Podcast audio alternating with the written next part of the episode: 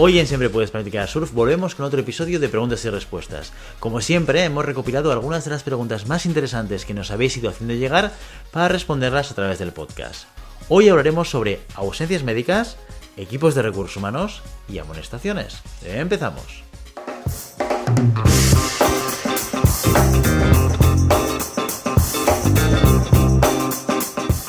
Hoy empezamos nuestra ronda de preguntas con Karma, que nos dice lo siguiente. Dice, hola, contratamos a una persona a finales de septiembre del año pasado.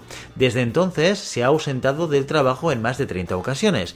Algunas veces nos da un justificante médico y otras no. He hablado con ella personalmente acerca de su actitud. Sus ausencias disminuyeron durante algún tiempo, pero luego volvió a faltar. Siempre dice que es por problemas de salud. Teniendo esto en cuenta, ¿es posible iniciar un proceso de despido? Muchas gracias.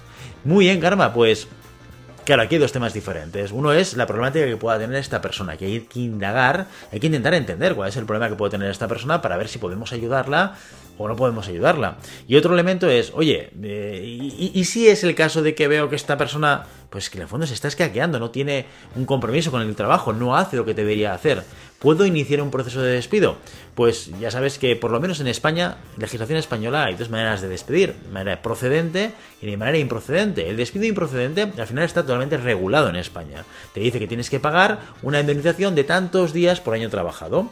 Tú lo pagas, haces un despido improcedente, indemnizas a la persona y se acaba la relación laboral, sin más. En cambio, cuando quieres hacer un despido procedente, es decir, por causas justificadas, ya sea por baja de rendimiento o por cualquier otra circunstancia, entonces lo mejor es que lo hagas con un abogado laboralista que te explique qué necesitas para poder demostrar que es un despido procedente. Ya te anticipo que es mucho más complicado y a veces se hace un poco muy difícil el hecho de poder demostrar determinadas cosas como una bajada de rendimiento. En cualquier caso, pues habla con un abogado laboralista que él, o ella pues te podrá dar mucha más información, ¿vale? En cualquier caso, insisto, lo primero de todo es intentar entender cuál es ese problema y si no, pues actuar sobre ello.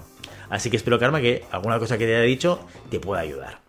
La siguiente pregunta nos la hace Ernesto, que nos cuenta lo siguiente. Dice, acabo de empezar en el departamento de People de una gran empresa. Estamos en medio de un gran proceso de contratación, pues necesitamos incorporar a 50 nuevos empleados. Soy el responsable de gestionar todo este proceso, mientras llevo a cabo el resto de mis funciones, lo que hace que mi carga de trabajo sea inmensa y siempre voy como pollo sin cabeza. ¿Esto siempre así? ¿O es que la directora de recursos humanos no sabe gestionar el equipo? Un saludo. Pues bien, Ernesto, bueno, depende. Siempre es así pues no tiene por qué serlo, pero sí que puede pasar. Es decir, eh, normalmente cuando estamos dimensionando los recursos que están implicados en un departamento de recursos humanos, pues estamos pensando en qué necesidades yo tengo en el día a día o en todo un periodo de tiempo durante un año para dar respuesta a los retos de recursos humanos que yo voy teniendo con mi gente. Pues quiero hacer un plan de formación, quiero organizarlo, quiero coordinarlo, quiero montar un sistema de gestión de desempeño en el cual acompañe a los managers a poder evaluar a las personas. Quiero tener a alguien que se haga cargo de la parte de compensación, quiero a alguien que se haga cargo de la parte de nómina, quiero a alguien que se haga cargo de la parte de selección. ¿Qué, qué pasa cuando de repente tenemos puntos de trabajo, que es decir, que el departamento o el área o las personas del departamento se deben hacer cargo de algo puntual que genera una alta carga de trabajo. En tu caso, pues es muy claro, ¿no? Es el ejemplo que tú ponías, 50 contrataciones para, una, para un equipo pensado para hacer una contratación al mes, pues es que no vas a dar abasto, es que es imposible. Lo que tienes que hacer ahí es levantar la mano y hablar con la directora, ¿no? Y plantearle el problema. Mira, tenemos que hacer esto, tenemos este reto, tenemos este objetivo, con los recursos que tenemos no vamos a llegar. Entonces ahí tienes dos alternativas. O bien externalizar, busques una consultora que te ayude en función del tipo de perfil, un tipo de consultora, otro tipo de consultora.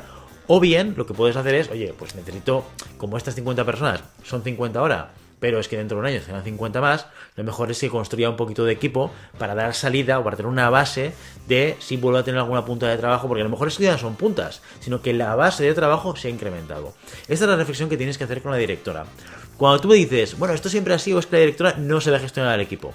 Pues bien, seamos un poquito comprensivos con la directora, ¿eh? que ella no tiene por qué estar en el día a día y enterarse de esas puntas de trabajo, aunque la tuya es un poquito exagerada. Eso sí, levanta tú la mano, que para eso tú eres el responsable de ese trabajo. Tú eres la persona, Ernesto, que tienes que levantar la mano y decir, señora directora de recursos humanos, no vamos a llegar al objetivo. Ya te lo digo ahora, 50 contrataciones, una persona, no doy abasto. ¿Vale? Y plantear alternativas. Oye, externalizamos, he, conseguido el contacto de esta consultora, he conseguido eh, mejorar el proceso de esta otra manera. He pensado que quizás contratando a una persona vamos a dar salida a los proyectos. Sé tú, de manera proactiva, el que vayas a tu jefa a decirle cómo mejorar el sistema de gestión para poder llegar a los objetivos. Esta es mi recomendación, Ernesto. Así que espero que vaya muy bien.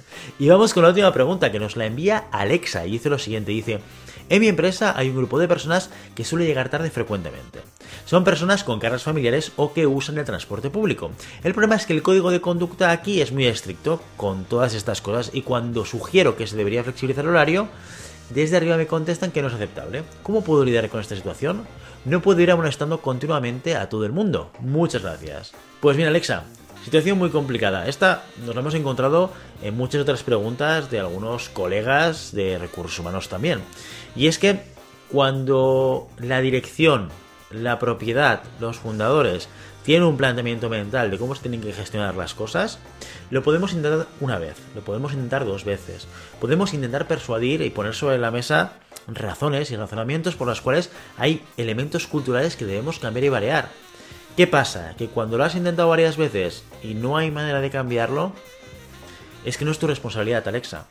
Es que tampoco está en tus manos poder hacerlo. Y tampoco te puedes hacer responsable de una decisión de gestión general de la compañía que no está dentro de tu responsabilidad. Entonces, aquí la única alternativa tienes dos. O bien aceptas la situación y te toca trabajar en la línea en la que te pide la propiedad o la dirección o quien sea. Es decir, oye, aquí hay que ser puntual y entrar a la hora y si no se amonesta, pues Alexa te ha tocado amonestar. Si es que es lo que hay. ¿Sabes? Tampoco puedes ir contra corriente y decirle a tu jefe, pues mira, me niego a hacerlo, es una empresa privada, el propietario es el que decide, ¿no? O bien eh, cambiar de empresa. Si eso realmente para ti te supone un elemento de choque muy relevante que dices que yo no puedo convivir en una empresa en la cual no hay una cierta flexibilidad o bien no me siento cómodo amonestando continuamente a mis compañeros por este tipo de cosas. Si ese nivel de incomodidad hace que el proyecto no sea viable para ti, pues habrá que buscar otro trabajo y otro proyecto. Es que no hay más, es así de sencillo, crudo, triste o llámalo como quieras. Así que Alexa, bueno, no sé, ya te digo, es eh, o A o B, eh, eliges tú lo que tú quieras hacer. Así que espero que te vaya genial, elijas la situación que elijas.